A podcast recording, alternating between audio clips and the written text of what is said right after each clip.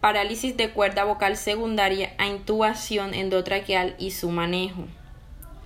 La parálisis cordal unilateral secundaria a intubación endotraqueal es una complicación inhabitual de la anestesia general que se manifiesta clínicamente por disfonía.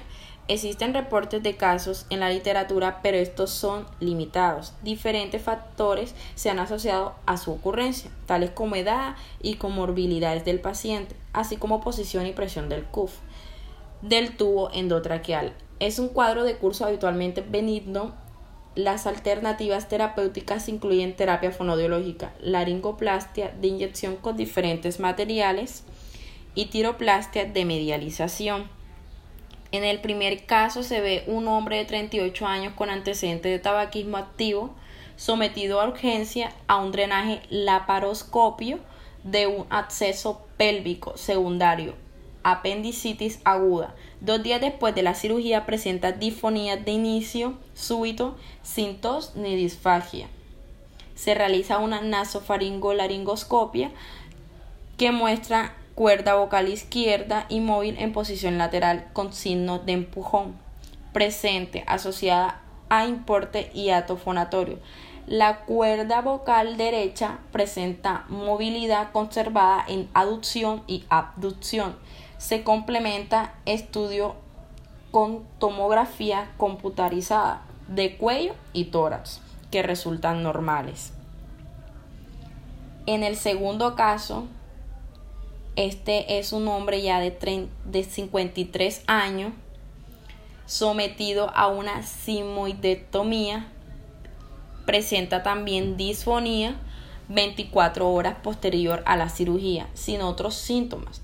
No se describe intubación difícil durante la anestesia. El paciente es evaluado mediante nasofaringolaringoscopia que muestra inmovilidad de la cuerda vocal izquierda en posición lateral con signo del empujón presente asociada a importante hiato fonatorio longitudinal y en altura.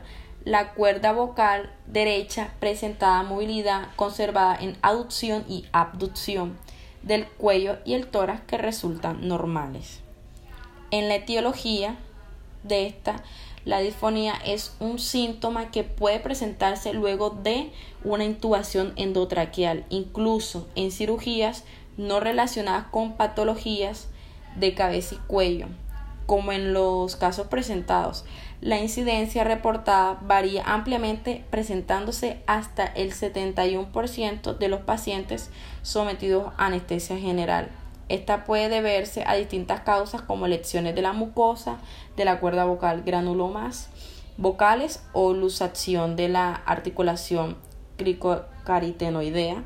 De manera muy frecuente se han documentado casos en la literatura en los que la disfonía es causada por una parálisis cordal unilateral. En los signos se ve afectado lo que es la inflamación. En los síntomas se ve afectado lo que es la parálisis de la cuerda vocal que incluye los cambios de la voz, eh, como ronquera o una voz entrecortada, dificultad para respirar, como por ejemplo falta de aire o respiración ruidosa, los problemas para tragar, tales como asfixia o tales como al comer porque la comida accidentalmente entra a la tráquea en lugar del estófago, que es el tubo muscular que conecta a la garganta con el estómago. También se presenta cambios en la calidad de voz como la pérdida de volumen o el tono, aunque un poco común en los daños a ambas cuerdas vocales suele causar serios problemas con la respiración. En el tratamiento médico depende de la causa de la gravedad del síntoma y el tiempo transcurrido desde la aparición de los síntomas de esta cuerda vocal.